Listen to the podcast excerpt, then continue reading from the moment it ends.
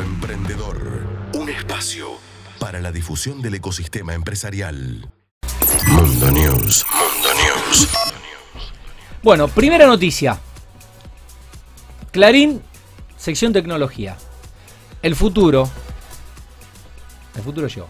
Bill Gates predice la muerte de los celulares. Serán reemplazados por tatuajes electrónicos. El fundador de Microsoft apuesta al desarrollo de un dispositivo que tendrá todas las funciones de los smartphones y más. Siempre Así igual es. está Bill, ¿eh? Se mantiene, ¿eh? Así es, la verdad. Y las gafas le quedan mejor que a mí. Da un poco de, da un poco de escalofrío la nota, Claro. porque eh, la levantaron varios medios esta semana. Es una nota de donde justamente se habla de. eh, hoy por hoy, ¿quién puede pensar que los smartphones van a ser reemplazados? Y si pensáramos que seguramente la tecnología va a quedar obsoleta y va a ser reemplazada por algo superior, mejor, diferente, ¿por qué podría ser reemplazado? O sea, cuesta imaginarse, ¿no? Bueno, eso es para nosotros, los simples mortales.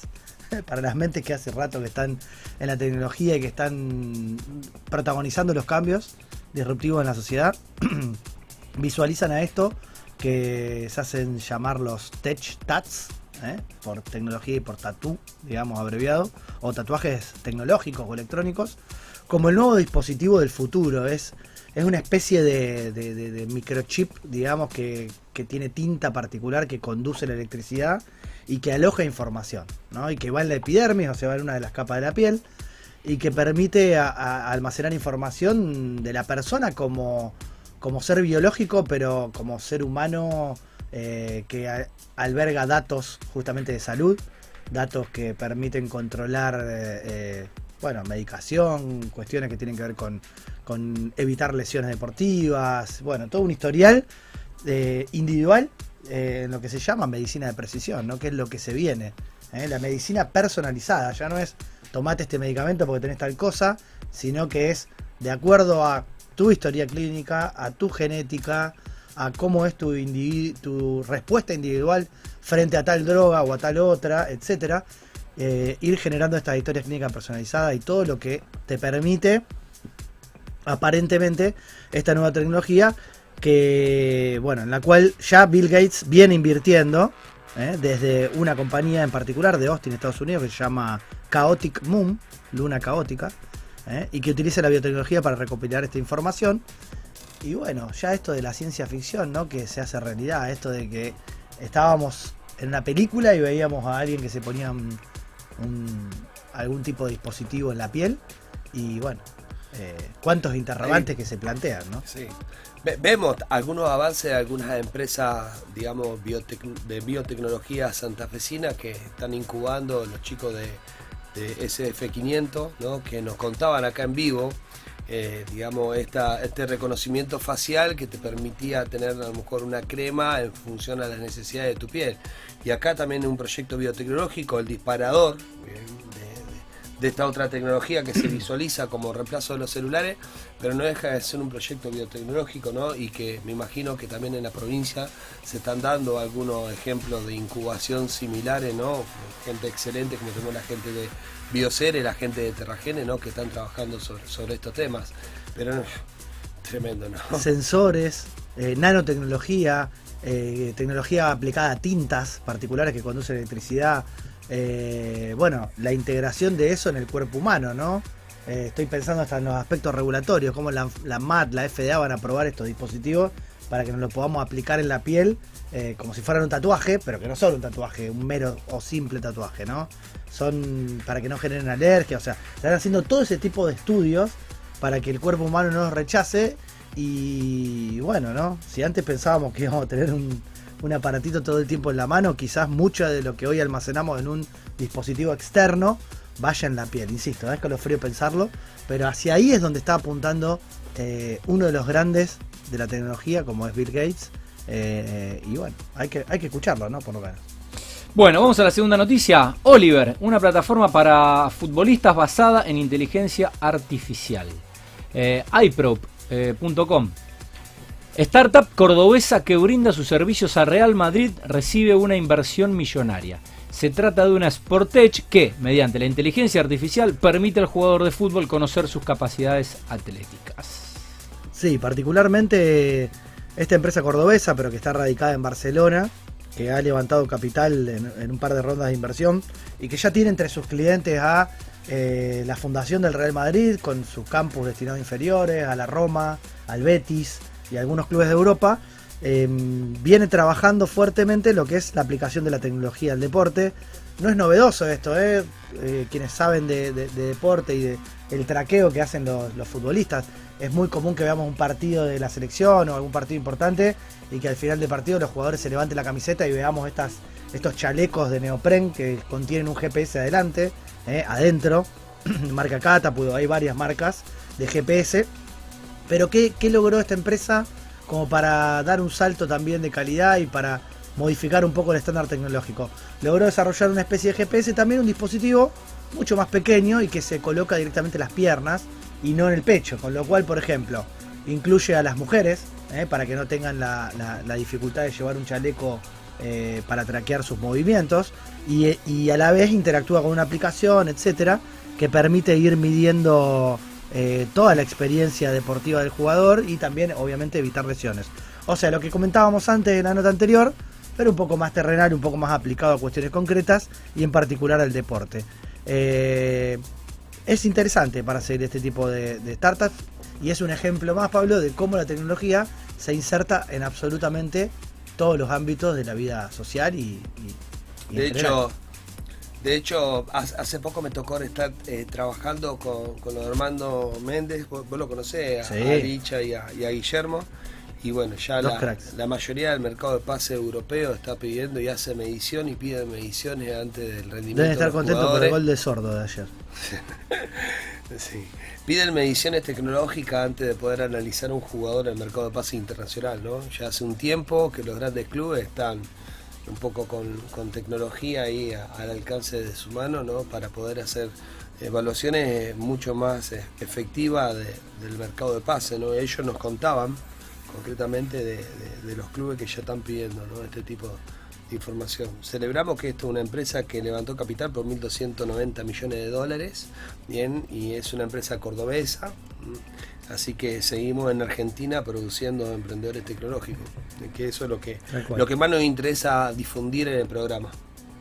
Tercera y última noticia, la relación simbiótica entre las startups y las corporaciones.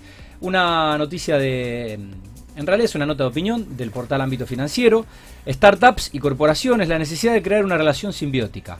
La bajada de la nota dice, hay muchos aprendizajes que podemos tomar de la comunidad de startups y aplicarlos a las grandes tech y de igual manera llevar el conocimiento de las corporaciones hacia las empresas más pequeñas.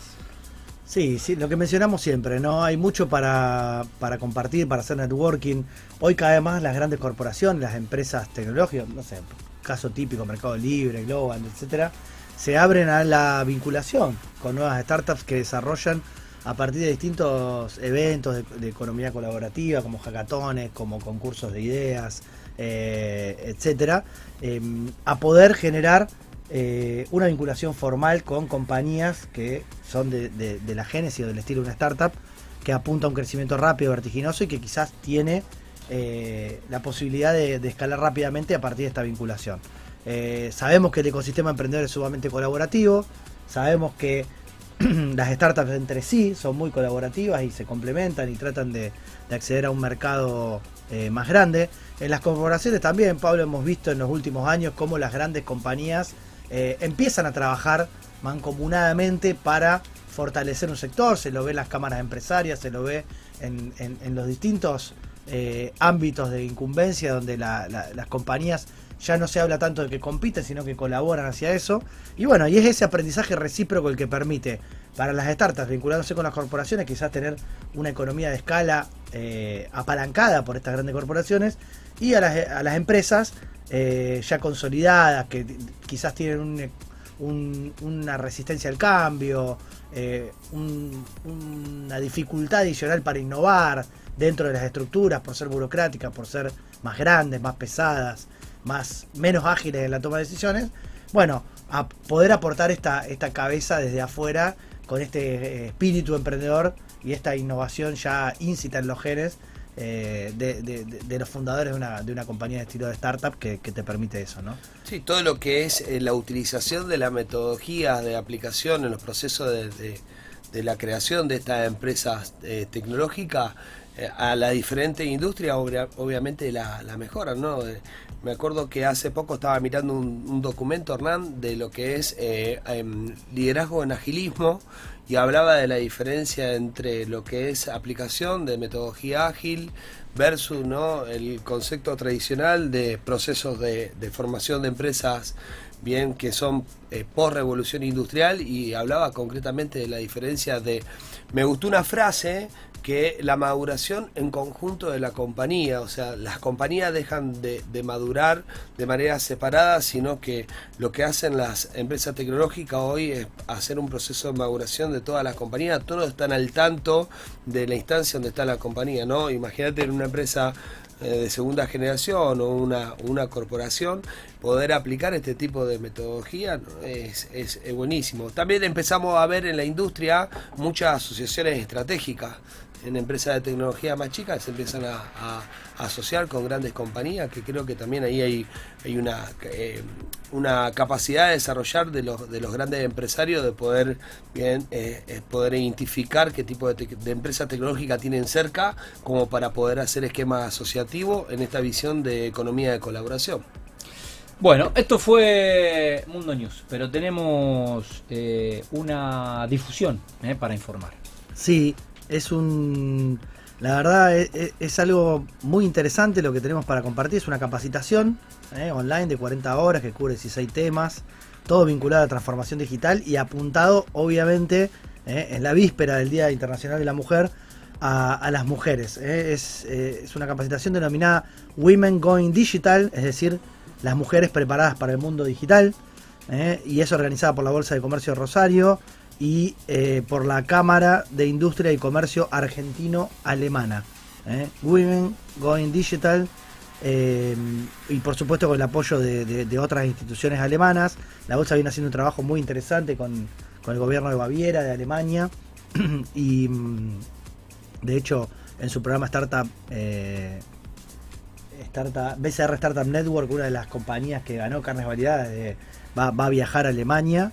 Eh, muy interesante esta capacitación que obviamente se centra para, para el género femenino y que implica una oportunidad de sumar herramientas, obviamente.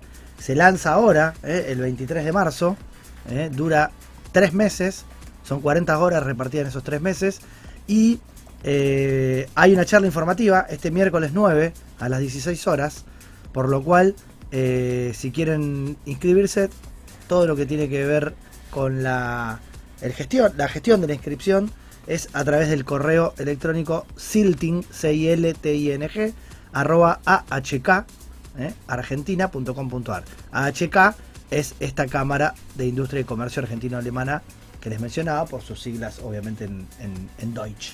Bueno, muy interesante. Dice, ¿querés aprender más de Big Data, eh, metodologías ágiles, Machine Learning, eh, Internet de las Cosas y aumentar tu empleabilidad?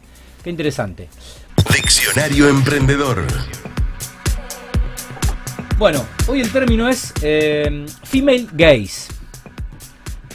¿Qué dice Wikipedia sobre female gaze? Es un término que viene del cine, que se traduce como mirada femenina. La mirada femenina, del inglés female gaze, es un término de la teoría cinematográfica feminista que representa la perspectiva de las protagonistas, directoras y espectadoras. Más allá del género, lo que se problematiza es la ausencia de mujeres como sujetos con agentividad. Por tanto, ambos géneros pueden producir films con mirada femenina. Surge como respuesta al término propuesto por la teoría feminista de cine, la mm, perdón, por la teórica feminista de cine, Laura Mulvey, eh, mirada masculina, de inglés male gaze, que representa no solo la mirada de un espectador masculino heterosexual, sino también la mirada del personaje masculino y del creador masculino de la película. Así es, Tati. Eh, female gaze, eh, esta mirada femenina que, que surge, como bien vos decís, del cine, que surge como un movimiento contracultural. No eh, sabía que venía de ahí. ¿eh? Sí, viene del cine, viene del arte. Eh, se expandió, digamos, a otros géneros artísticos, nace en el cine. em, y es a partir de que en algún momento se dejó de monopolizar por el género masculino eh, lo que es la creación eh, de películas, por ejemplo. Porque en algún momento histórico la mujer empieza a tomar mayor protagonismo y se le permite, por ejemplo, ser directora de una película, o guionista, o- o protagonizar los films. ¿no? Siempre tuvo un rol la mujer, obviamente, en las películas, por una cuestión eh, de, participación y de necesidad de resaltar a ambos géneros, pero eh, hay toda una, una- una movida histórica donde en realidad lo que se mm, priorizaba era cómo el hombre contaba la historia, ¿no? Y cómo los hombres contamos las historias, influenciados por nuestro contexto sociocultural y nuestra propia educación, ¿eh? y una visión que hoy se está deconstruyendo, del patriarcado y demás, que, que se viene rastreando en los últimos siglos, digamos, y que recién en este último tiempo viene empezando a ser modificada. Em, toda esa influencia que produce la mirada masculina como monopolio de la toma de decisiones sobre lo que es, por ejemplo, un guion o cómo es la, la- la orientación de una, de una película, que en definitiva no es más que una representación de la realidad, eh, en el último tiempo fue puesta en cuestionamiento, eh, permitida de algún modo ser eh, vista de manera distinta a partir de la revalorización de la, de la mirada femenina, de, esa sensibilidad particular para contar historias, para no cosificar a la mujer en las escenas de sexo, para poder hablar de fantasías, de deseos, eh, sin ningún problema, sin ningún tapujo y poniendo en un rol de igualdad tanto a la mujer como al hombre eh, en estos espacios de poder que históricamente venían reservadas a nuestro género. ¿no? Sí, en realidad se está dando para toda la industria Exacto. eh, esto concretamente. A mí Me tocó en Paraguay, bueno, unas colegas inmobiliarias que desarrollaron un proyecto exclusivo para mujeres y estuve en Estados Unidos haciendo un ejercicio para lo que es la parte previa de un desarrollo inmobiliario pensado desde las mujeres, eran todas mujeres arquitectas, todas mujeres ingenieras, construido por mujeres, o sea, la construcción y la obra era todo por mujeres y comercializado por mujeres. Y vos te das cuenta ahí, ¿no? En cuánta influencia hemos tenido los hombres durante muchos años, porque un proyecto inmobiliario, una mujer lo piensa completamente diferente a como lo pensamos nosotros, eh, los varones, ¿no? Y para, para bien, ¿no? Eso es lo que se llama hoy, o lo que yo llamo internamente, el ojo de mosca que te da una mujer, ¿no? En la toma de decisiones. Eh, Eso, eso que no, da, tap- no pasa en, nuestros hogares, ¿no? En nuestro hogar, tu pareja, ¿qué hace? Te da una visión completamente mucho, muy diferente y mucho más amplia a la que vos tenés concretamente. Y, nada, esto también empezamos a verlo en todas las industrias, en cómo son afectadas bien eh, nuestra industria por la mirada y el liderazgo femenino. Y, y digo, a mí me pasa, no me hago esta pregunta, ¿cuánto tiempo me costó verlo a esto? Bien, porque en la toma de decisiones uno también está muy influenciado de hacer las cosas de librito, como me las enseñaron. Sí, como uno también las percibe y nuestra percepción del mundo Sí, o son o no, a- a- Es años de, de- de línea cultural. Es, o sea, hay, que- hay que ser disruptivo con cada una de las situaciones y, y- y no pensarlo como, bueno, nos criaron y como veníamos. ¿Cuánto hablamos también del toque femenino en una casa? Y que no tiene que ver con lo estético, tiene que ver con lo organizacional también, tiene que ver con eso de eh, optimizar espacios, con eso de eh, percibir las cosas con una sensibilidad diferente, entender al otro, entender lo que necesita. Eh, a veces uno no se da cuenta, pero nosotros, inclusive nuestra propia percepción de la realidad que nos rodea, eh, a lo mejor nos centramos en... Yo voy a, eh, voy voy a anticipar, no son- voy a anticipar un solo tema, ¿no? Claro. Y, y lo voy a, lo voy a dejar para la entrevistada, ¿no? Eh, hoy me pasó que Valeria me, me dice, lo llevé a Lucio a dentista. ¿no? Y Lucio tiene dos caries, entonces me daba una pauta en de lavado de dientes porque él tiene una tendencia a tener caries.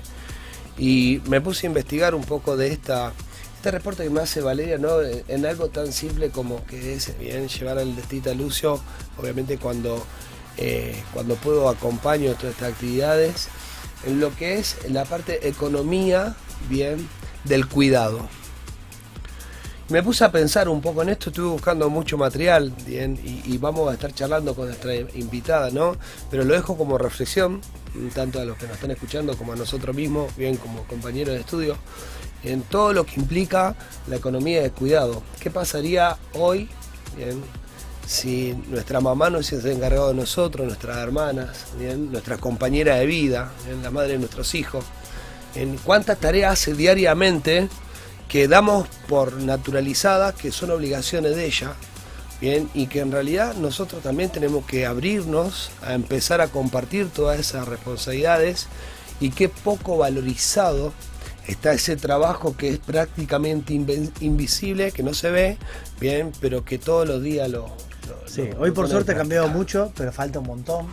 Falta un montón porque todavía es como vos decís, esas, eh, a ver, eh, esas tareas que son ni más ni menos que el cuidado de, de- de la familia, ¿no? De los hijos y, y- y las hijas y lo que implica eh, eh, dedicar tiempo hacia, hacia, hacia cuidarnos, ¿no? Y hacia cuidar nuestra salud, que lo, es lo principal, y cómo eso no realmente no, no, no- no- no- nos hace ver que los dos roles son necesarios, el del hombre y el de la mujer, las dos miradas son necesarias, que hay mucha lucha por delante, mucho trabajo por hacer, que se refleja en todos los ámbitos que nos rodean.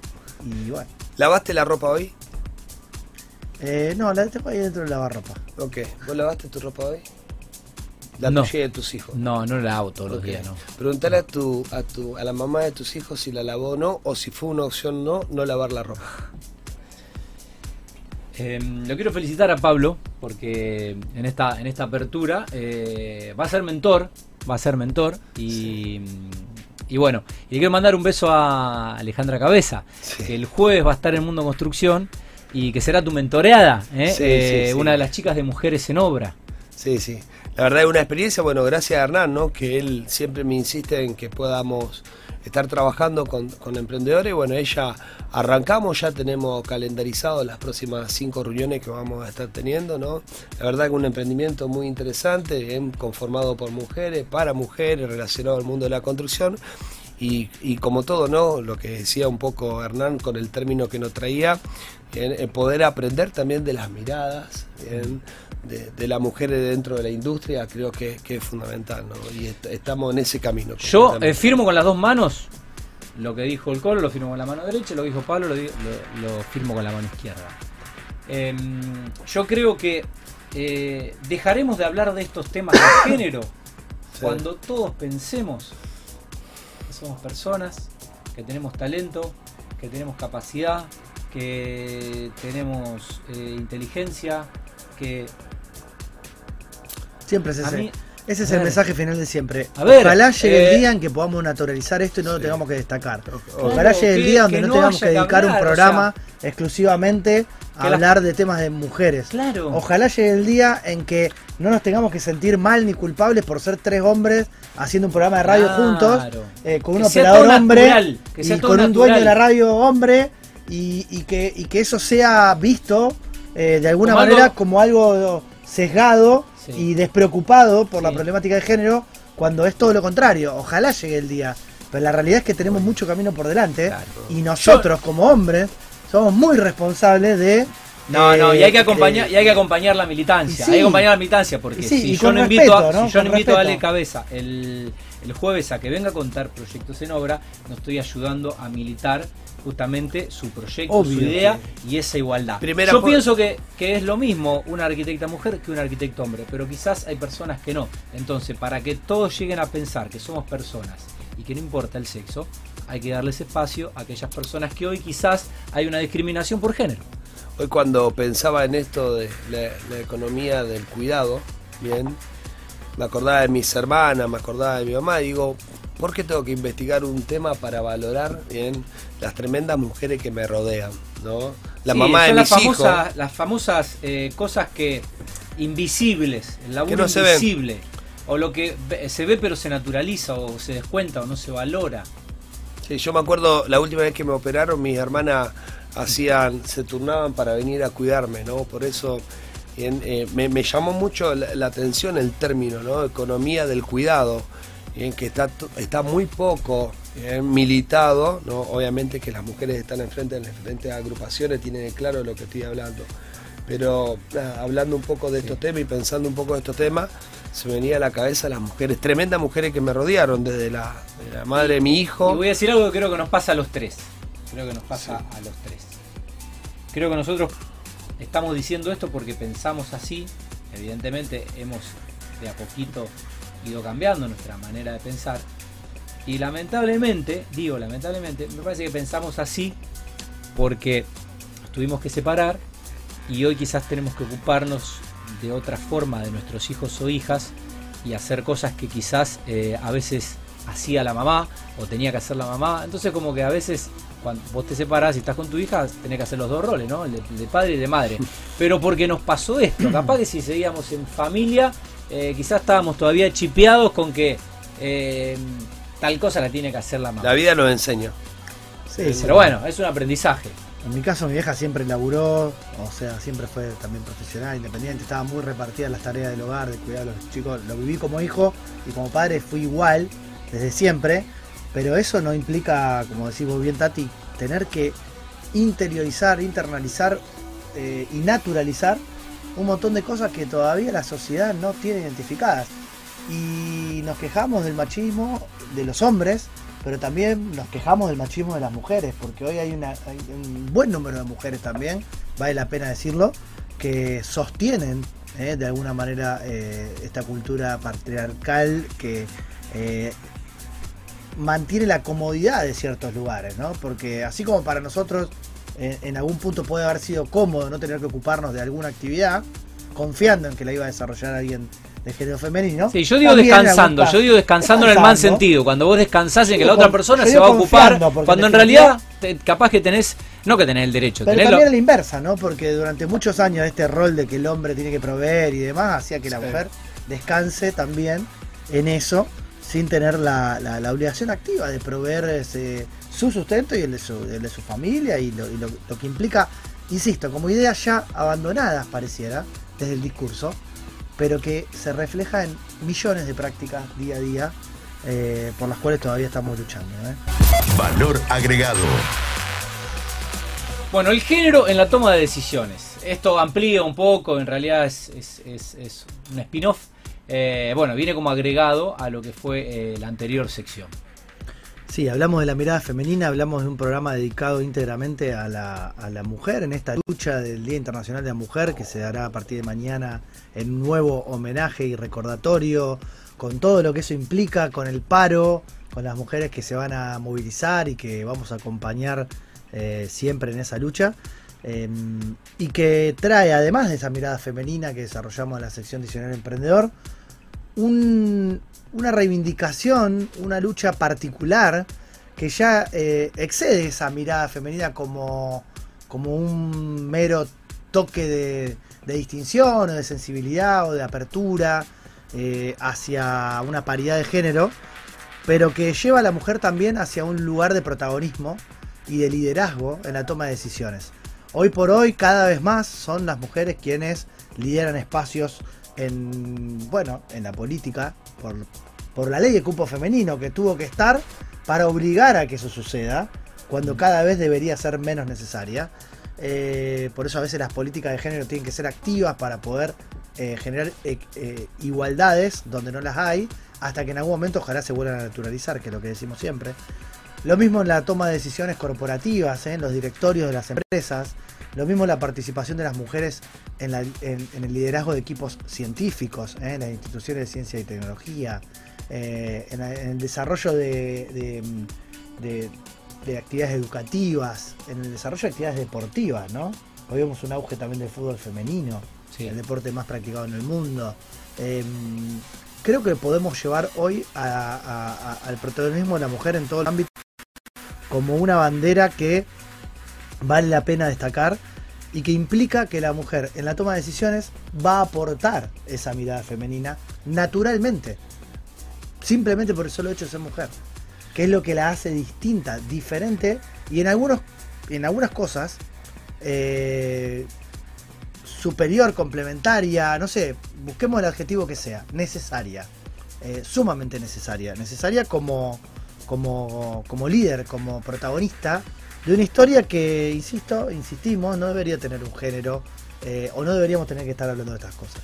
Bueno, fíjate qué, qué, qué importancia tiene est- estos temas a nivel mundial y cómo estos temas de alguna manera plantean 200 años por delante de una nueva mirada, una generación que está decidiendo cómo vamos a vivir los próximos 200 años, que todo lo que son los pactos de la ONU, ¿no? los, los, pactos de los objetivos de desarrollo sostenible, bien, hablan de esto y habla de género, equidad social y cambio climático como eje, ¿no?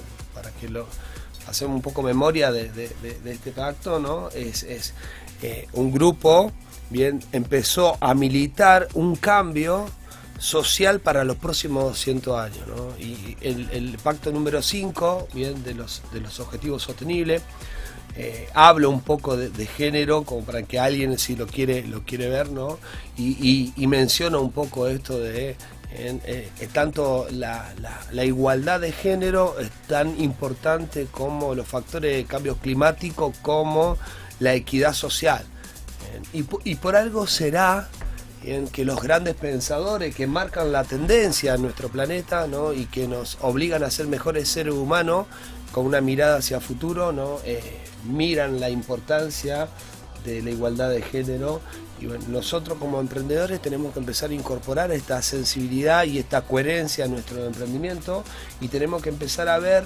eh, a esto como una política de aplicación eh, que genere cierta coherencia en lo que estamos pensando bien hacia adelante en cada una de las cosas que estamos emprendiendo. Sea que estemos Sí. emprendiendo en un proyecto que sean dos personas como recurso humano, bien, pero tenerlo como base en nuestros emprendimientos. Y emprendimiento de, de género también destinado al nicho, temas de la inseguridad que padecen las mujeres en las calles, G-Taxi, por ejemplo, para que puedan sentirse seguras de que maneja una mujer. A ver, rompiendo un montón de estereotipos, ¿no? De que las mujeres no saben manejar, de que, de que por qué no se pueden subir, digamos, a un transporte y elegir con quién subirse, ¿eh? con todo el machismo que impera muchas veces en el transporte público eh, y, lo- y el grado de violencia que se vive en las calles, de acoso, de la verdad que esto, de estos temas hay que hablar y hay que hablar así, sin tapujos, hay que Mm. poner de relieve los problemas para eh, no naturalizarlos, ¿no? Para que el caso aberrante que vivimos hace muy pocos días de, de la violación en manada, además de dolernos como sociedad, eh, nos lleve a la acción, nos lleve a no mirar para el costado, nos lleve a no hacernos los boludos, ¿no? Y decir, eh, eh, yo no sé quién fue, eh, yo- eh, está mucho más cerca de lo que nosotros creemos y, lo sabemos. Entonces, empezar a condenar todo lo que no, no, no refleje de alguna manera esa igualdad que pedimos en, en todo sentido, en salario, en, en todo, ante la misma remuneración, ante el mismo, perdón, ante el mismo cargo, ante la misma función, todo eso que no tiene demasiado sentido. Y también, Pablo, vale la pena decirlo, y Tati, no solamente hablar de género como un tema de la mujer o de la igualdad de la mujer, ¿no? Hoy se habla de diversidad, Sí. y se habla de diversidad y de inclusión que va mucho más allá del género, ¿no? Porque justamente las nuevas corrientes eh, de pensamiento eh, feminista y Sí, no sí, ni, ni- feminista. ni siquiera se identifican eh, por. Estamos hablando ya de- de- de romper con esta binariedad de género y reconocer a otros colectivos como el LGBT, etcétera, y todo lo que implica eh, que también las personas con que, que se autoperciben de otro de otro género o, o- A ver, vayamos un poco más allá de la, la cuestión eh, sexista. Eh, ningún tipo de discriminación. ningún tipo de Ningún tipo de discriminación. discriminación. Ningún tipo de Ningún tipo de discriminación. discriminación. Ni religiosa, Más- ni política, ni sexual, ni, sexo. ni o de sea. orientación de ningún tipo. Eh, y que si en algún momento, no sé, ser, ser hombre o ser mujer en el DNI tiene alguna función social eh, útil de organización de la sociedad, bueno, que sea un dato relevante. Y si no la tiene, que no lo sea. Digamos, empezar a modificar Que todos esos sume pero que no patrones.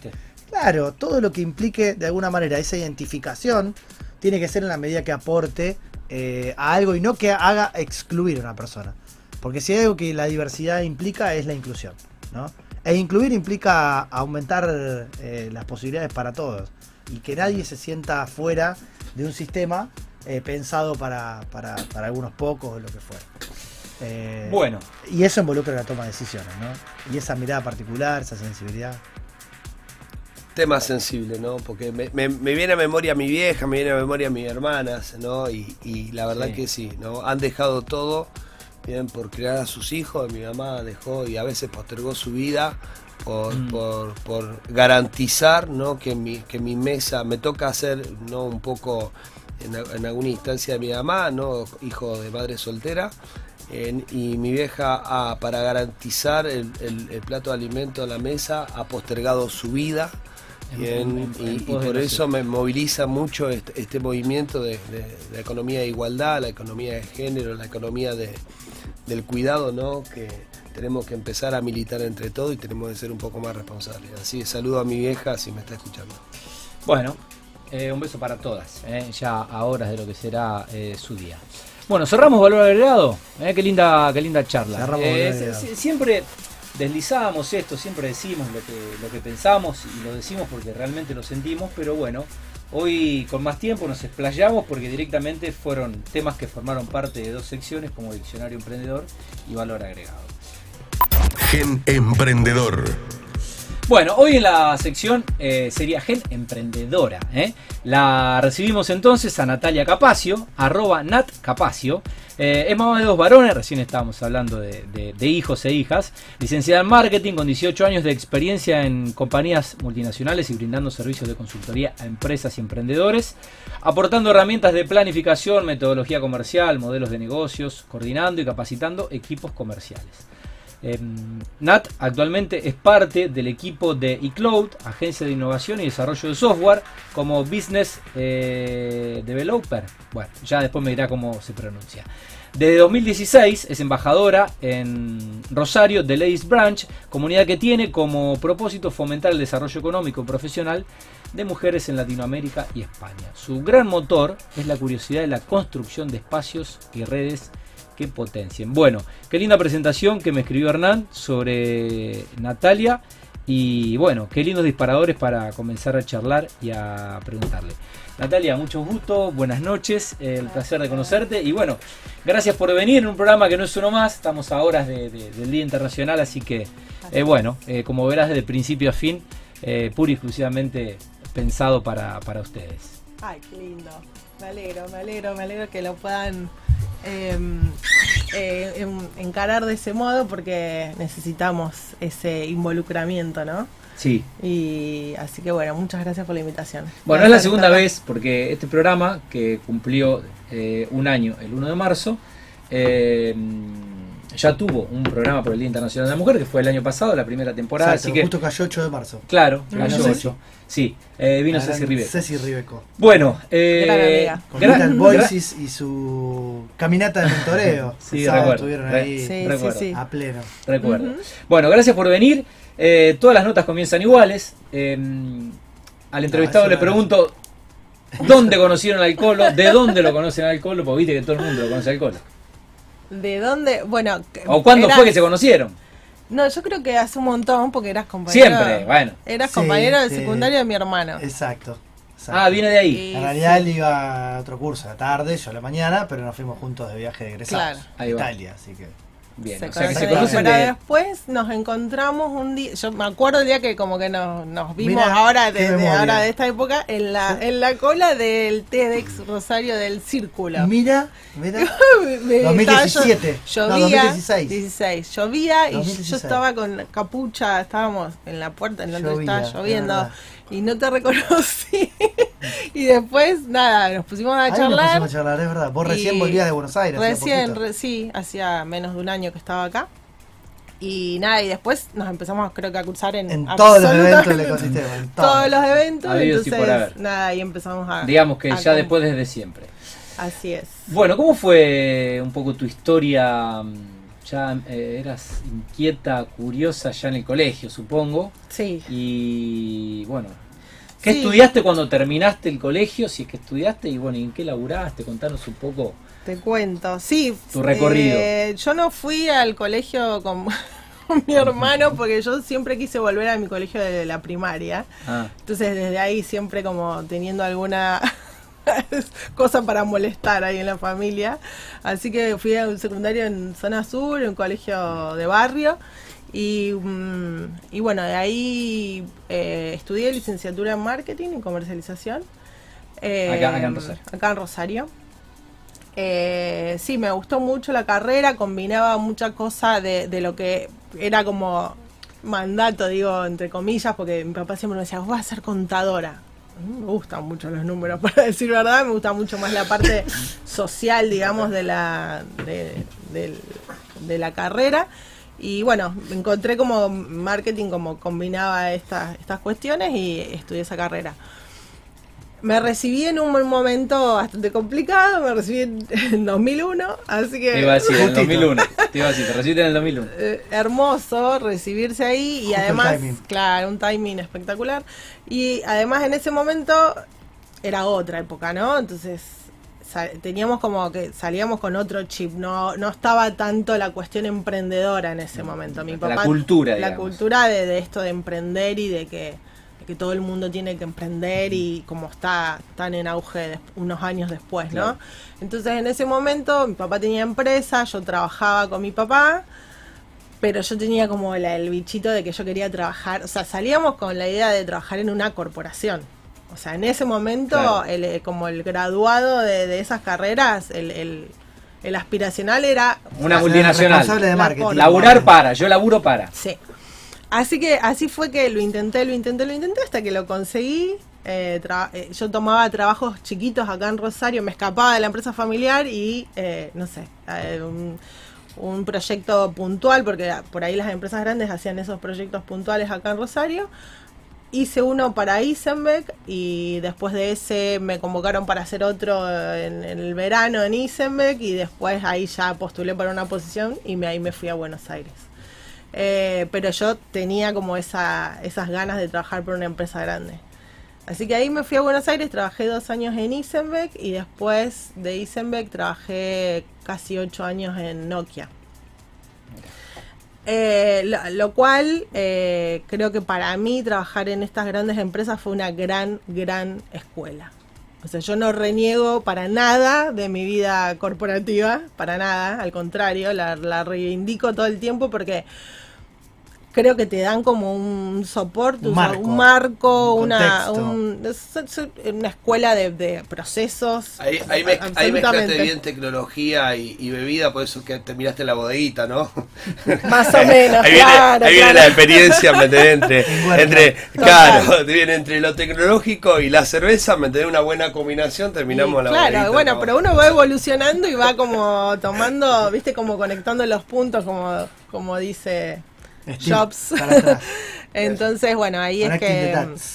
Tal cual. Bueno, con la llegada de mi segundo hijo, y ya que estamos con temas eh, problemáticas de que, que en realidad no son de, mu- de la mujer solamente, sino de, de familiares, diría yo. Sí, de los hijos. Eh, con la llegada de mi segundo hijo, ya la corporación ya era un lugar bastante Incómodo. hostil, diría yo incluso. O sea, porque Mm. tiene su parte buena de escuela y de preparación y qué sé yo, pero también, eh, y en Buenos Y de Aires. seguridad económica también, en cuanto a sueldo, un horario, una organización, supuesto. una estructura que, hay que decirlo, la mujer generalmente la prefiere a esa estabilidad, ¿no? Y es Eh, un... es un ámbito- Si te, si te podés acomodar, si te podés Sí, acomodar. a ver, los últimos años Nokia, como todos saben, eh, Nokia no, no de- después de- eh, dejó de existir, eh, se puso bastante hostil en el, en el sentido de que era muy competitivo, era, eh, digamos, era, era un entorno bastante eh, difícil para una madre de dos Sí. bebés de Sí. continuar en, en esa, en esa empresa porque también demandaba mucha carga horaria, mucho viaje, mucha cosa. Claro. Entonces en ese momento, eh, se- segundo hijo y dije, esto ya, ya no es para mí. Claro. Y ya ahí empecé a emprender y tuve muchos emprendimientos. El primero fue con un emprendimiento de decoración de, de fiestas, porque nada, uno también se conecta con lo que es- está viviendo Claro. y está pasando en ese momento. Y bueno, tenía un blog y tenía todos unos kits de decoración para fiestas.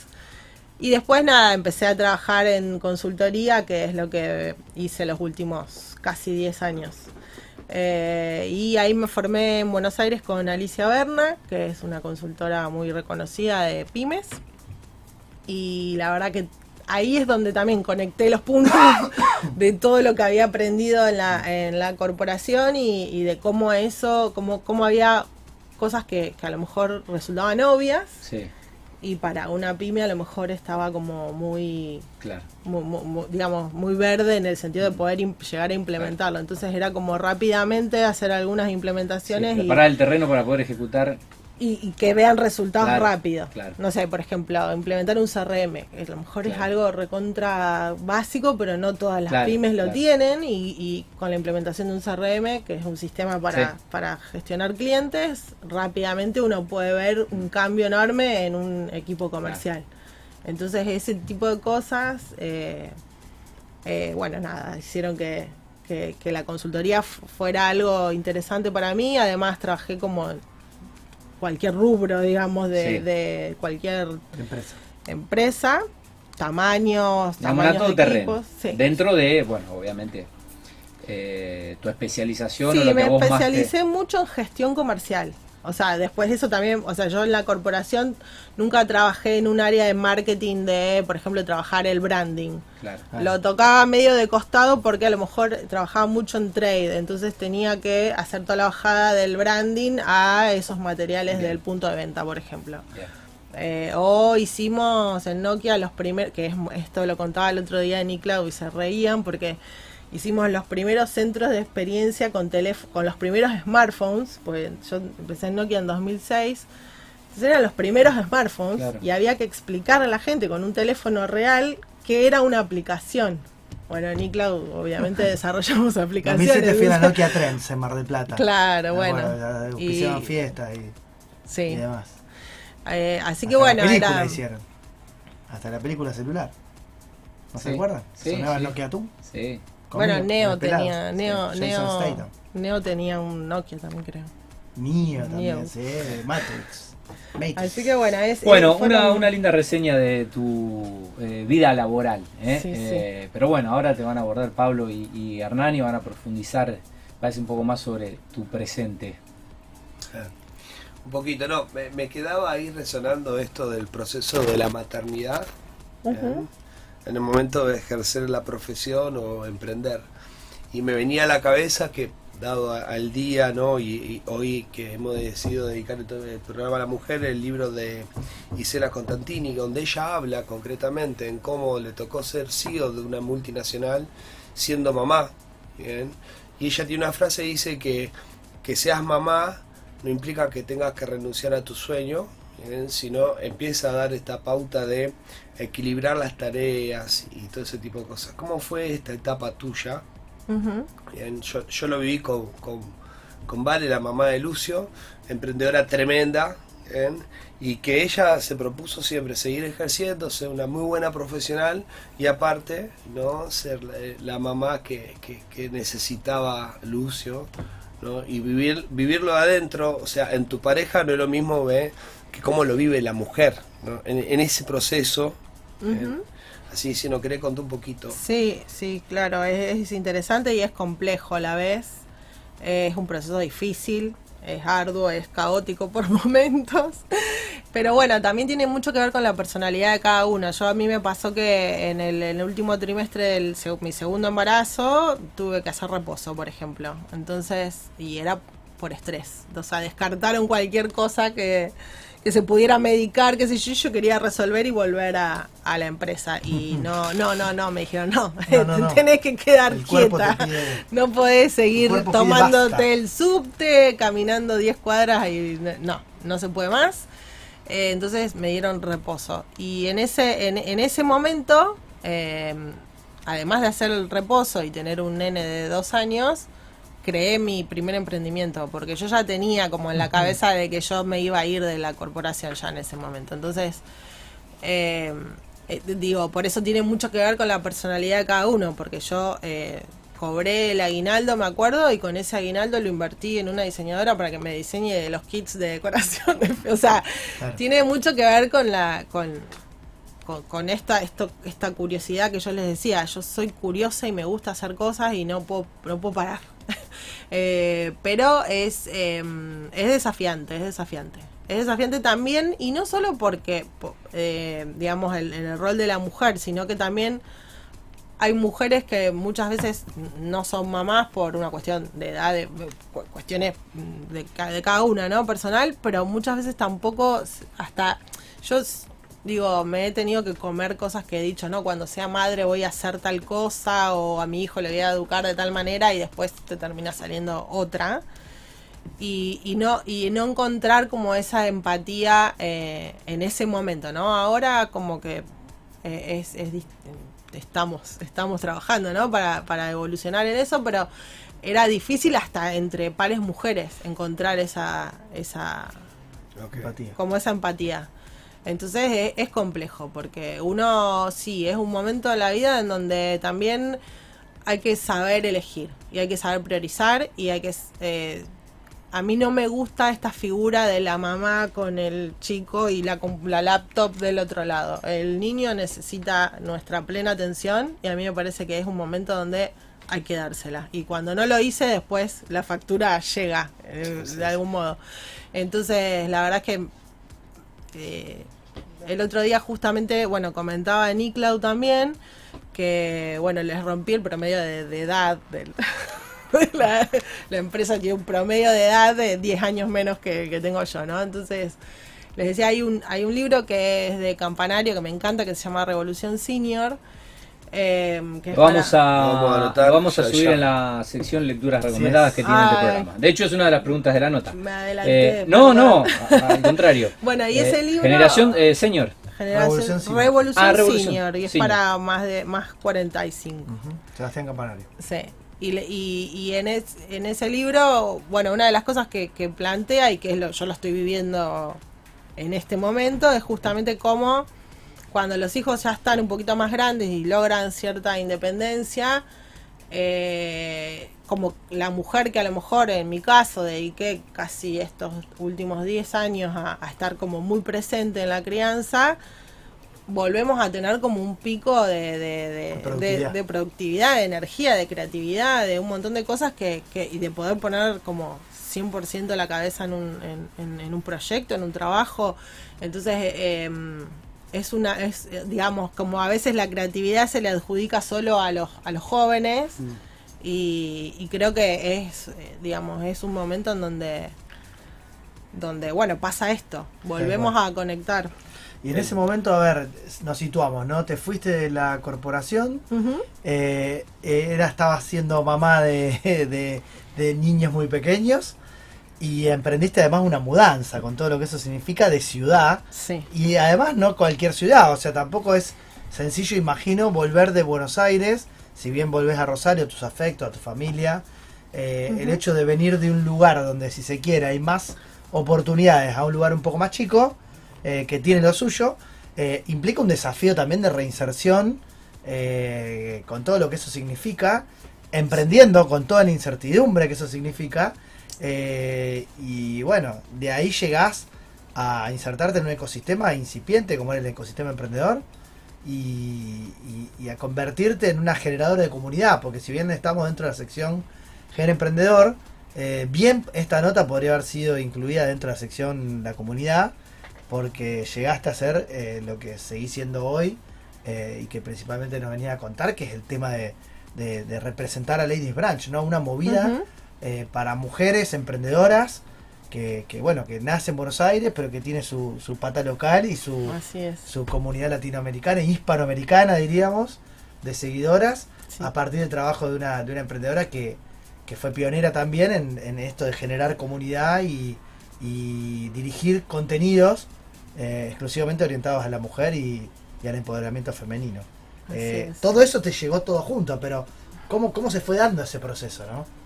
¿Y Bueno, ¿Cómo ese- lo creaste o cómo, cómo te lo reinventaste? Bueno, ese proceso fue muy loco porque yo mm, ya este último año que estuve en Buenos Aires, que los niños eran pequeños y que era muy difícil esto de, de balancear el trabajo, el cuidado de los chicos y todo, yo, nosotros estábamos, toda- todas nuestras familias, eh, abuelos y todo soporte estaba en Rosario y nosotros estábamos solos en Buenos Aires. Eh, voy a un branch en Buenos Aires en 2014 y bueno, me, me voló la cabeza la, la experiencia, el concepto. la experiencia fue como, wow, ¿qué es esto? Porque no había, nunca, a mí me encanta ventear, me encanta, y nunca había ido a un evento similar. Y eran mujeres comiendo rico, hablando y una mujer referente, que aparte yo era muy fan de esa, era una blogger que hacía, bueno, nada, me encantó la experiencia y yo salí de, de ese sin saber que me iba a volver a Rosario, pero yo tenía muchas ganas de volver por esto, por estas cuestiones justamente, pero todavía no lo tenía muy claro ni cómo ni cuándo. Y fue en mayo de 2014 y yo en mayo de 2015 estaba acá en Rosario haciendo el primer branch. O sea, es como fue muy, eh, muy representativo porque yo salí ese día diciendo, yo esto lo tengo que llevar a Rosario. El día que yo vaya a Rosario, me lo llevo conmigo. Y fue así, puse un pie acá en Rosario y lo primero, una de las primeras cosas que hice fue escribirle a Marina Ponzi, que es la fundadora de Ladies Branch, diciéndole que había- hacía un año había participado, me había encantado la experiencia, que en Rosario veía que faltaban estos espacios y que quería que era una manera para mí también de volver a reconectar, porque yo estuve 12 años viviendo en Buenos Aires, venía fines de semana, visitaba familia, no tenía mucho tiempo para, No. para nada. Te demandaban tus afectos, como Me- todos te- los que veía vienen, la familia y me, me volvía. Y no te daba el tiempo. Eh, entonces como que quería como, re- como conectar y conocer gente y, y- y gente que estuviera emprendiendo y quería ver qué espacios había y que me parecía interesante, bueno, ya que ya que no, no veía que hubiera muchos de esos espacios, crear uno. Y traer una marca de Buenos Aires como, como ya Lady ya tenía unos cinco años ya funcionando, me parecía muy interesante. Así que bueno, le propuse un plan como súper controlado, dije me animo a hacer cuatro eventos este año y así fue, le presenté el plan, bueno, una de las primeras speakers fue Ceci Ribeco, bueno, Luz Amuchaste y bueno, de, hasta- al día de hoy hicimos 50 eventos. Eh, Volviste con ganas. Volví con, con- sí. No, y bueno, y, y ahora el sábado estamos haciendo el- un evento después de dos años y medio. Entonces es como una emoción de volver realmente. el primer evento post pandemia.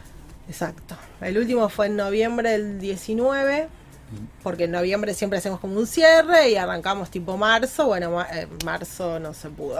Tenía todo listo para hacerlo y no se pudo. ¿Cómo hacer. sostuvieron a la comunidad eh, virtualmente durante ese tiempo, no? Porque cuando estás Sí. tan acostumbrada y esa necesidad de comer, contactarse, hacer networking presencial, a la que nos fuimos adaptando todos post pandemia o durante la pandemia, eh, ¿qué, qué hicieron desde la, la Y- organización para mantener esa comunidad de mujeres activa? Sí, fue, ¿no? fue difícil, o ver, eh, para que se, yo no, no les conté, bueno, mucho de Ma- Marina, que es la fundadora, Marina también es un, una persona súper emprendedora, tiene una energía enorme y, y una visión súper clara. Eh, pero también es como así, como súper inquieta para que les dato de color, si googlean eh, guerra de almohadas en el planetario, eh, van a ver a Marina organizando la guerra de almohadas en el planetario. Tenía veintipico de años y bueno, me, En no Buenos me, Aires. me va a matar Marina que estoy contando esto, pero bueno, es muy divertido. Guerra de almohadas. Pero nada, Yo porque me, me sí. acuerdo de esa noticia, ¿eh? Pero aparte lo hizo, Salió en todos lados. lo hizo porque sí, porque le, le, le Le pintó. Me hace acordar el video de. Zoom, de Stereo, Claro. cuando están ahí en el, Exacto. rompiendo estereotipos en el planetario, justamente. Así que bueno, hizo, sí. Y bueno, nada, y convocó no sé cuántas miles de personas a, a darse almohazos. Qué impresionante. Y nada, y tiene como ese poder de convocatoria y esa Claro. cosa que cuando ella Sí, tiene una claro. idea como súper clara, eh, la, la, con- la concreta. Y es contagioso además, porque es es súper eh, motivante. Eh, pero nos pasó que, justo en el año 2019 a ella la habían seleccionado, bueno, a ella, la, la comunidad ¿no? de Ladies Branch, como una de las, creo que eran ciento y algo de comunidades en el mundo por Facebook. Y estuvo en Facebook, estuvo con Cheryl. eh, este, en una en un eh, como un plan de, de capacitaciones y de apoyo de soporte que le dieron a, Ladies Branch que nos permitió hacer crecer la comunidad en varias ciudades de porque en, un- en una primera instancia éramos Buenos Aires y Rosario Claro. nada más o sea fui como el O sea que conejillo de la pionera en desarrollar un sistema comercial para el propio Ladies Branch. O sea, sí es que ella siempre quería expandir le, le y- franquiciaste la marca sí directamente. Y, y realmente, realmente ella me decía, eso es como el conejillo de India. O sea, estamos probando si realmente el modelo funciona, eh, que haya una embajadora fuera de, de Buenos Aires. Porque, por supuesto, cuando es un emprendimiento, uno tiene como todo, es- todo el control de la marca, Sí, de lo que sucede, y más al ser una experiencia que es como muy sensorial, es lo que pasa ahí, lo que se come, Sí, el timing del evento. De, de- de quienes la lideran. Total. Entonces, replicar una marina acá eh, no Eh, tan fácil. no fue nada fácil, pero bueno, eh, fue, fue muy fluido. Con, la verdad que es- fluyó y salió siempre muy bien. Y en, bueno, en ese momento la comunidad había sumado muchas embajadoras dentro de Argentina y en Latinoamérica. De hecho, ella viajó, viajó a México, a, Chile, a Perú, a, a todas las, las, las ciudades donde, donde iba a estar Ladies.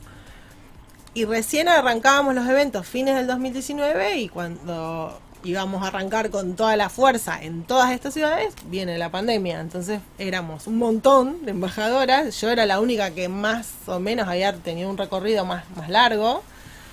Pero bueno, la, pandemia nos frenó un montón y, bueno, fue como, eso fue súper interesante porque fue como impulsado por las embajadoras de empezar a hacer contenido online. Y bueno, se empezó a generar y bueno, después, por, primero fue como, como bastante espontáneo y cada uno organizaba sus como vivos, invitados, qué sé yo, y después sí se estructuró bajo una membresía que se llama Mesa Redonda, que es 100% virtual.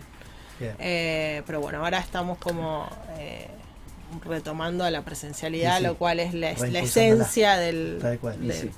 Yo voy a, eh, a algunas preguntas más relacionadas a lo profesional, ¿no? Eh, justo me toca estar trabajando en este, este tiempo en dirección estratégica comercial. Y bueno, esto de lo más 40, bien, o una edad, eh, sobre todo una mirada de marketing, cuando hablamos de marketing, una mirada integral, ¿no? No puede estar marketing fuera de lo comercial, o sea, es una mirada integral. El ROA, el ROI, bien, en lo que es la ciencia de datos aplicado, porque hasta hace un tiempo acá atrás, bien, no pensábamos, ¿me en ciencia de datos cuando teníamos que aplicar algo relacionado a marketing o una estrategia comercial.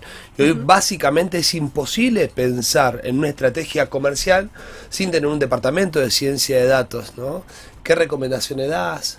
Bien, a los emprendedores que nos están escuchando, que están arrancando, ¿no? Y siempre decimos con, con Hernán y con, y con Tati, el eje de cualquier emprendimiento es el área comercial, ¿no? Porque la única, siempre digo lo mismo yo, la única enfermedad que mata cualquier empresa es la caja, bien, es la falta de recurso económico, y la falta de recurso económico es por una clara falta de estrategia comercial. ¿Qué, qué recomendaciones está dando? Primero a los emprendedores de, de- de- o los estudiantes de marketing, ¿no? Que hoy están saliendo desde las universidades y se están insertando en el mundo laboral, como primer punto.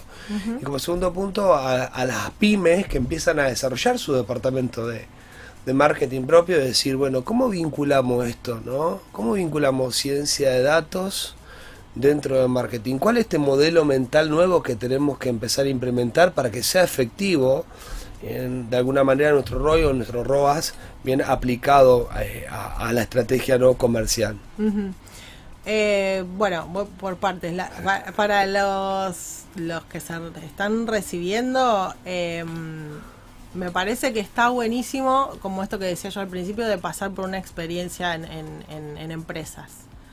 Digamos, a ver, la, eh, el ser emprendedor para mí tiene que ver más con una actitud y no tanto con eh, La forma- la el tipo de trabajo que claro, tenés. que, que Si sea sí o sí o- un negocio propio. Sí, hablábamos del intrapreneur el claro. otro No, día. el otro día charlábamos del Es un emprendedor espíritu, corporativo, Es, un- es una, bien, que es una es una actitud. Sí, sí, totalmente. Coincidimos Y en entonces en, en ese en ese punto, porque yo veo que también como que como que de la misma manera que cuando yo me gradué era sí o sí la corporación, eh, eh, llegó un punto que era eh, si no tenés un emprendimiento parecía que no, Sí. no existís. Entonces es como que encontrar como un equilibrio ahí y, y- y no tenerle miedo a, a lo mejor a trabajar en una empresa en donde también puedes ser eh, como una escuela y darte un montón de herramientas para después sí poder eh, armar un negocio propio. Realmente armar un negocio propio y en Argentina implica un, un- abanico impresionante de habilidades y de eh, blandas y duras y todo y todo lo que se te ocurra y, la NASA para poder subsistir. Entonces es como es desafiante. Entonces no no digo y también es como, como es, yo noto esto, como los chicos más jóvenes, esta cosa de tengo que hacer mi, mi pasión, tengo que trabajar por mi pasión. Y a mí me parece que ahí como que también es como que hay una trampa en, en eso. Eh, sí, o sea, tenemos que, que uno tiene que trabajar en, en lo que ama, pero uno tiene que amar lo que hace, básicamente. Me parece que es como más sano el- Mm. ese concepto, porque si no es como que nos enroscamos en la pasión, la pasión. Bueno, yo, no- yo particularmente considero Sí, que no lo tengo que- lo- una lo- pasión. Claro. que- no, sí, lo que pasa también Pasa es nos que gustan muchas cosas. Lo que pasa eh, también es que Depende. eh, no sé el resto de los países, hablo por Argentina, viví siempre acá.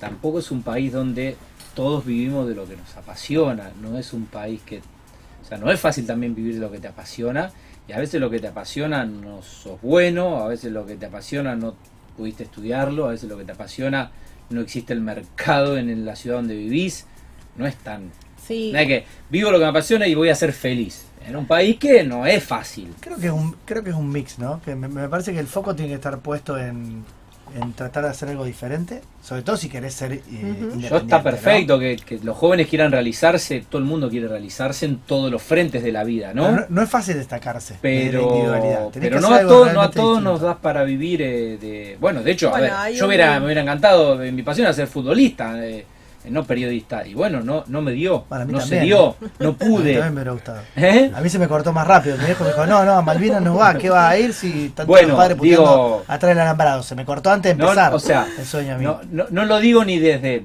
ni desde el superado de que vive lo que le apasiona, ni lo digo del resentimiento que no pudo ser lo que hubiera querido ser. Digo simplemente que sirva, Sí. que no, no, o sea, son unos privilegiados realmente aquellos que pueden elegir su pasión y son buenos para su pasión, Sí. Lo que pasa es que después hay son muchas felices y se ¿no? realizan. Lo importante Claro. es descubrir todas esas otras pasiones que para acá no son el sueño de ser astronauta o el de ser futbolista o Exacto. eh. Eh, a- eh, yo soy apasionadamente curiosa. La otra vez llegué a esa conclusión. Porque me, me- me apasionan O tantas curiosamente cosas. apasionada. Claro, sí. Pero bueno, hay un li- otro libro que es de Elizabeth Gilbert que se llama Libera tu magia. Y Lo ella, vamos a recomendar también. Ella es la autora de Comer, Rezar, Amar, que es una. Ah, sí, una novela- peli, la de Julia Roberts. Claro, la- la ella escribió una novela que después hizo esa película. Comer en Italia, Después se fue a Bali. rezar en, Se fue a rezar en la India, Se fue a la India y después y se amar. enamoró en Bali. en Bali, en Bali. Indonesia. Qué lindo. bueno. Y bueno, y ella después escribe Para que lo voy a calendarizar. Comer, rezar, amar. Y en en ese este orden. Libera tu magia, en, en ese libro ella dice que hasta que Comer, Rezar, Amar no fue un bestseller, ella nunca dejó su trabajo porque no iba a permitir que eh, ponerle esa presión a su pasión, que era escribir, y que ella sí lo tenía como súper claro que su pasión era escribir, pero no iba a ponerle esa presión a su pasión de pagarle sus cuentas. Entonces Mm. ella necesitó sostener su trabajo, que le pague sus cuentas para poder después hacerse un tiempo ah, para... Bueno, pero súper para- aplicable en el mundo emprendedor Sí, y vos lo sí. Completamente. también a esto de cuándo doy el salto corporativo, cuándo salgo de la estabilidad de la relación de dependencia para jugármela por mi emprendimiento, ¿no? Sí. ¿Cuánto tengo que sostener mi emprendimiento en paralelo y trabajar las 8, 9, 10 horas corporativas más 4, 5 fines de semana en el emprendimiento para poder decir, bueno, renuncio? ¿Quién dijo que no se puede ejercer, es, eh, digamos, lo hablábamos en el programa anterior, ¿no? Eh, el emprendedor corporativo. ¿Quién dijo que no hay posibilidad de crecimiento dentro de una empresa? Bien. Ahí hay también una cuestión a ordenar, porque dentro de las empresas también te abre mucha posibilidad. ¿eh? Claro, La dentro de una empresa vos tenés con programas, mucha- con descubrimiento de esos talentos, Pero, con, hoy, con hoy, hoy prácticamente, digamos, eh, digamos, todo lo que es lenguaje compensatorios dentro de las compañías, que es las compensaciones anuales que genera Sí. la compañía, Recompensa, prácticamente es y- imposible pensar en, en- en no pago compensaciones por la innovación. Eh, Hoy estamos hablando hoy de las empresas tradicionales versus empresas tecnológicas, ya los bonos anuales no tienen anclado en el lenguaje compensatorio todo lo que es innovación. Pero también se puede emprender dentro de la empresa. En lo que ustedes decían, esto de entre estoy trabajando y, y- y estoy editando mi libro, que trajiste el, el ejemplo, ¿no? Es mi negocio y mi proyecto. Hay capacitaciones que hablan de esto, ¿no? Mi negocio que lo que me permite hoy cubrir mis necesidades básicas, ¿no? Ese es mi verdadero negocio. En la ley Pareto le ocupa el 80% de mi tiempo. ¿Y mi proyecto cuál es? En que voy desarrollando como una estructura paralela hasta que mi proyecto tiene la misma cantidad de ingreso que tiene mi negocio y en ese momento puedo tomar una decisión. Pero eso también lo puedo hacer dentro de una empresa. Y sería mal que el empresario, ¿bien?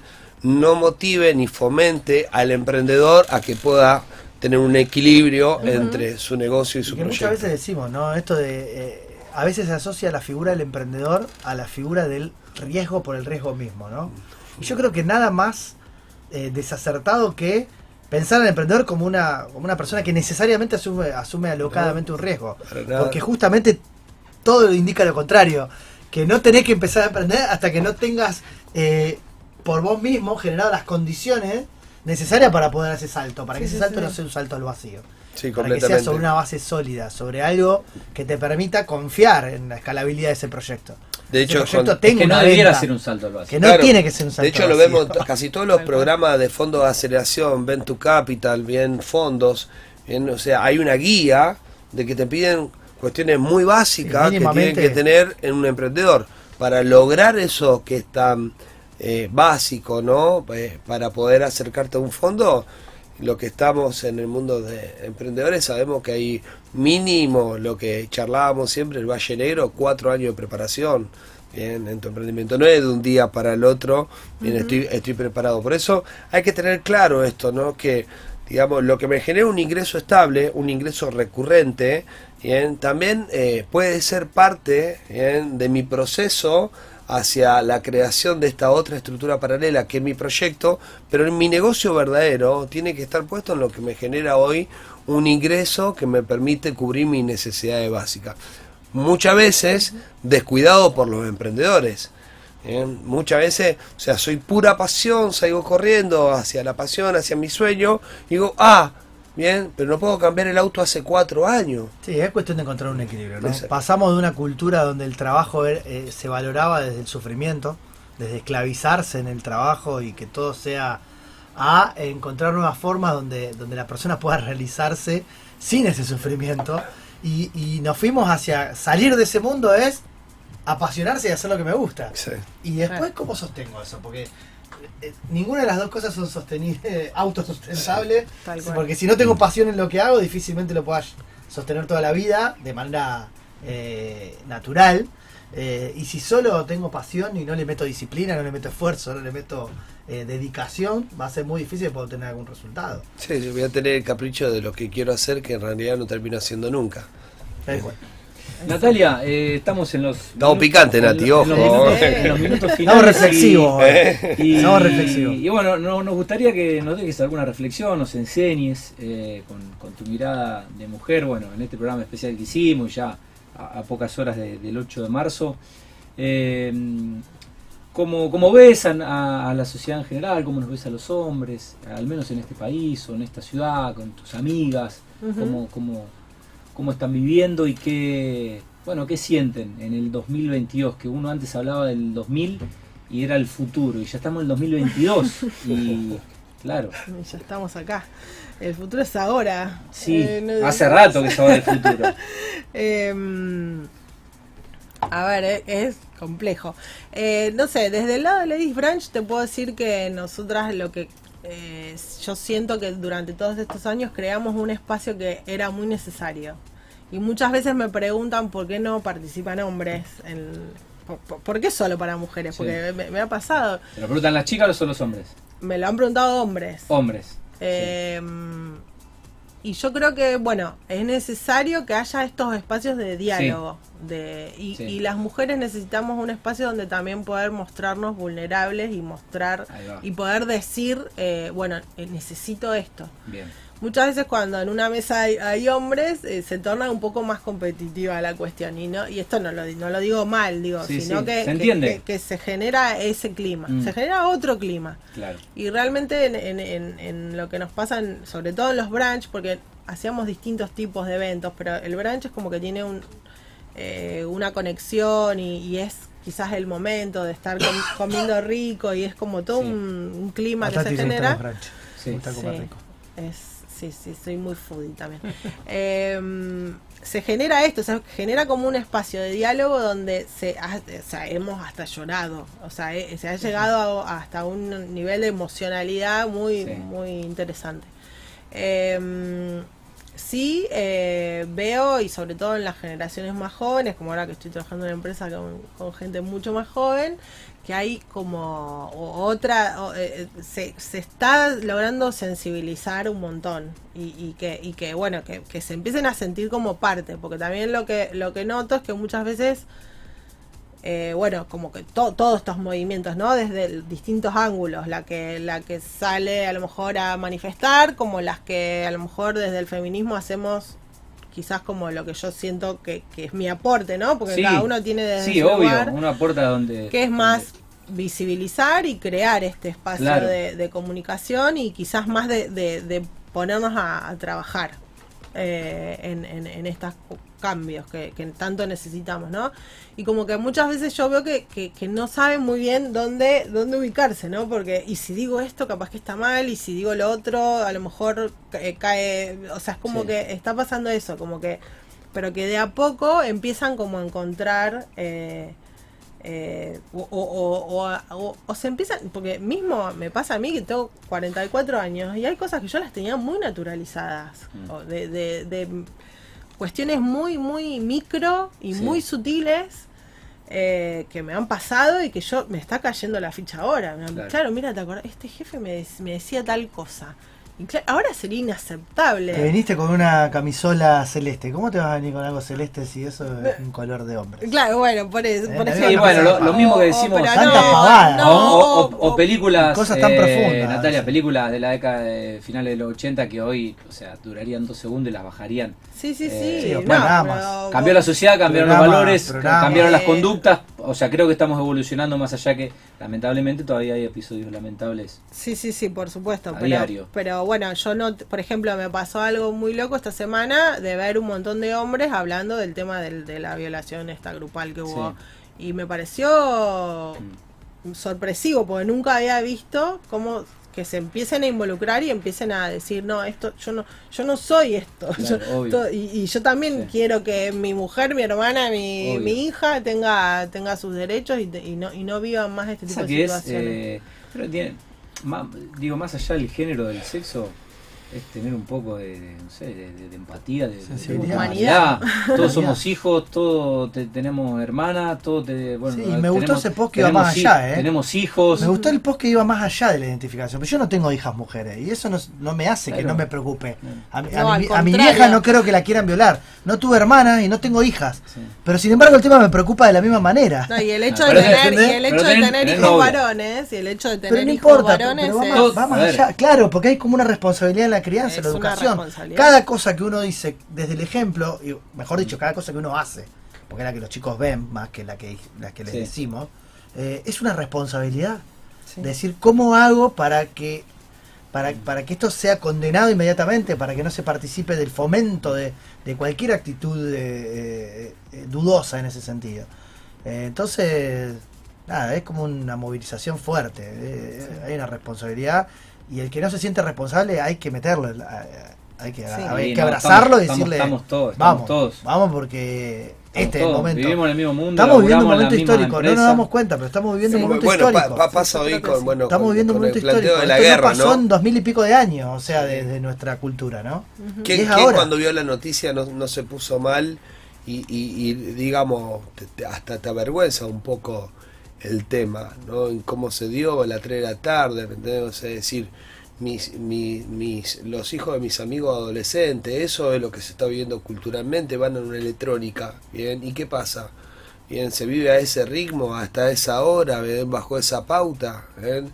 Y también había fachadas detrás de los chicos que estaban involucrados, porque mucho era militante el movimiento feminista, ¿no? Poco hablado, bien, pero cuando va al trasfondo, bien, de los puestos que cubrían algunos, bien, estaban claramente relacionados a ciertos movimientos feministas. Entonces, digamos, a todos nos generó como esa sensación de, de incomodidad, decir, esto es un emergente social.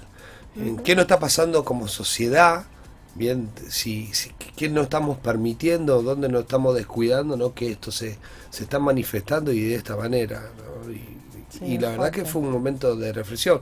Como también vos lo dijiste, momento histórico, la guerra misma. ¿eh? Hoy la guerra se está ganando desde otro lugar completamente diferente, no de la ejer- ejercer la violencia, sino vemos como el mundo le empieza a cerrar la posibilidad de, a Rusia y de alguna manera lo van debilitando en un montón de frentes. Si vos me preguntás, eh, para mí tendría que ser la última guerra vivida. No tendrían que existir más este tipo de guerra por empuja eh, Sí. económica. A ver, eh, pues, eh, una cosa va llevando a la otra y, y veo también lo que pasó, le cuento a, a Nati, yo soy periodista deportivo y bueno, lo que pasó en, en- en México, ¿no?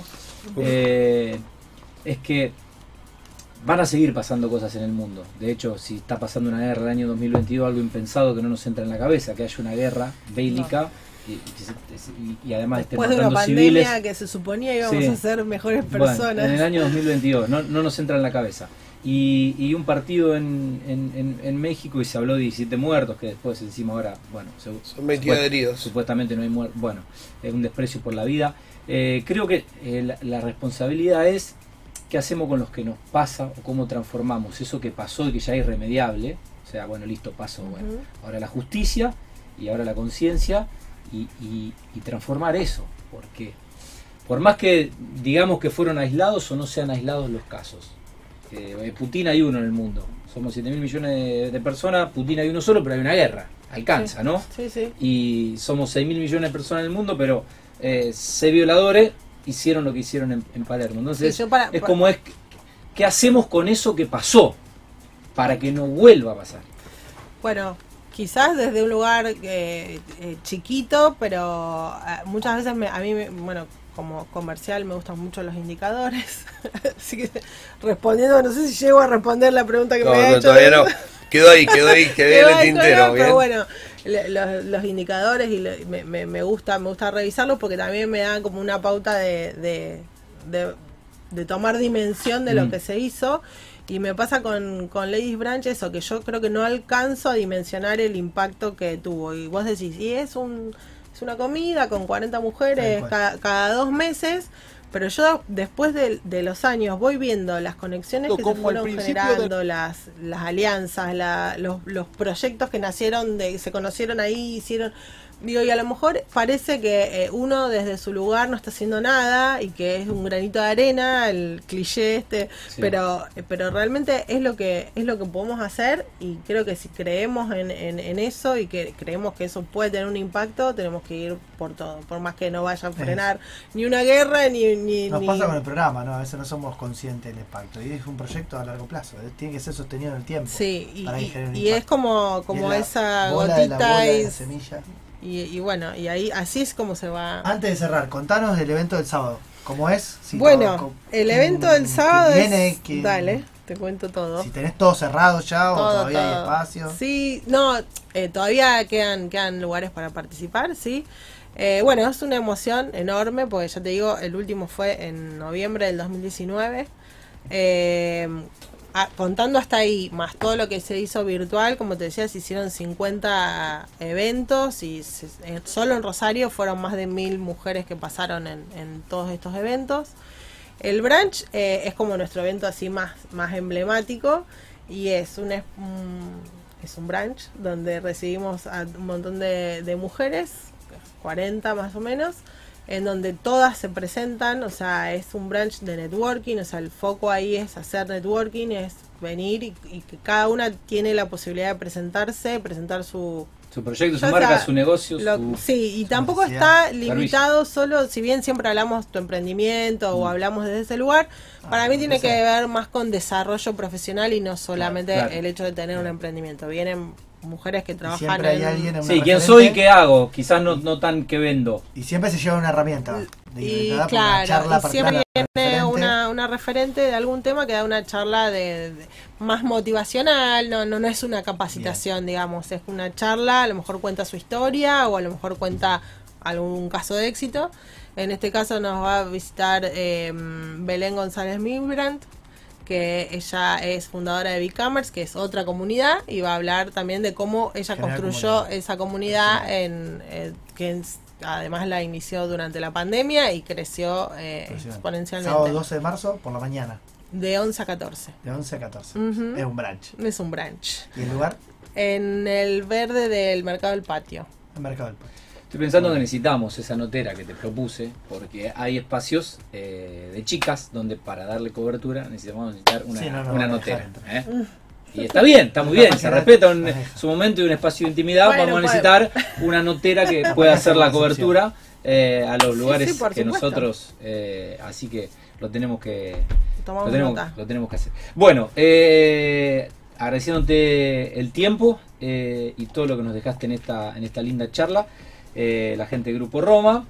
Una bolsita para el súper, si te toca, Ay, si sos vos la sí, que vas. siempre, por un, un vasito y nuestro amigo Ivo Kraliev de Arbanit. Oh, amigo, si te gusta también, el por café, bueno, para el cafecito, el Arbanit, o sea, cuando Sí, te acostumbras al Arbanit con el Bueno, café, es un viaje de ida. Arbanit nos ha apoyado muchas veces en, en los brunch, así que Un amigo, son amigos, amigos de la casa. Un también. amigo. Bueno, Un eh, un gusto conocerte personalmente. Igualmente. eh, a disposición con el programa para lo que necesiten. Muchas gracias. Y mm, bueno, que tengan un gran año eh, con las ladies. Igual ustedes, eh, eh, hermoso el programa, la verdad que eh, me encantan todos los entrevistados, así que los sigo un montón. Bueno, Bueno, la señora eh, Natalia Capacio ha estado en la sección Gen Emprendedora, eh, en este programa especial que hicimos y nos pasamos. Ya son las 22.02. Bueno, que la pasen lindo mañana, que sea un día especial, que lo, que lo, puedan, que lo puedan celebrar, que lo puedan militar y que, bueno, se hagan, se hagan escuchar. eh, que se necesita. Amigos, eh, bueno, gracias por venir, los felicito. La verdad, un hermoso programa. Hoy. Tremendo. Buenas semanas, reencontramos el próximo lunes. Mundo Emprendedor. Lunes, lunes, 20 horas, por Telex Rosario.